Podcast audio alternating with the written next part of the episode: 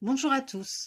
Le service Archives et Patrimoine vous propose aujourd'hui un autre voyage dans le temps avec le second épisode d'Anecdotes d'archives. Nous sommes en 1938 et le nouveau quartier du Signe d'Anguin est en pleine effervescence. Aujourd'hui, le carrefour est encore reconnaissable avec son immeuble Art déco accompagné en arrière-plan de l'église Notre-Dame des Missions. Cette photographie en noir et blanc, devenue carte postale, demeure un témoin essentiel du quotidien des Spinaciens au début du XXe siècle.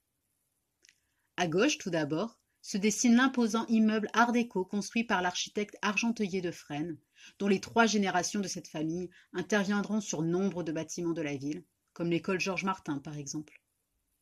Pour comprendre l'histoire de cet immeuble, je vous invite à revenir au début du XIXe siècle.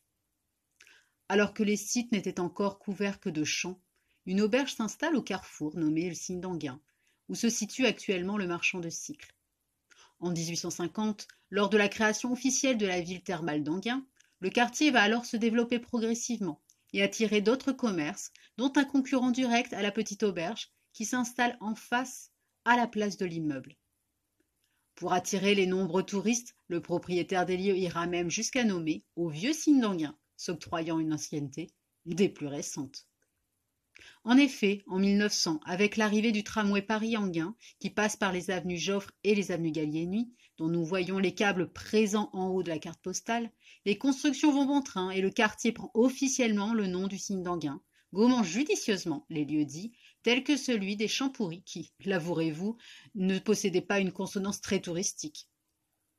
La population augmente, et pour pallier au manque de bâtiments religieux dans le quartier, il est décidé que l'église Notre-Dame des Missions présentée en arrière-plan et à droite de la carte postale sera édifiée avenue Joffre en 1933. Son époustouflante architecture affiche la richesse de cet ancien pavillon, d'abord présenté deux ans plus tôt à l'exposition coloniale de Paris. Façade en forme de pagode, clocher apparenté à un minaret, sculpture monumentale.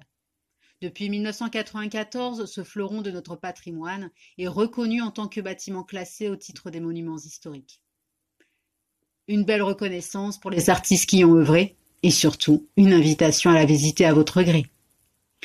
Je vous remercie pour votre écoute et à bientôt pour un autre épisode d'anecdotes d'archives.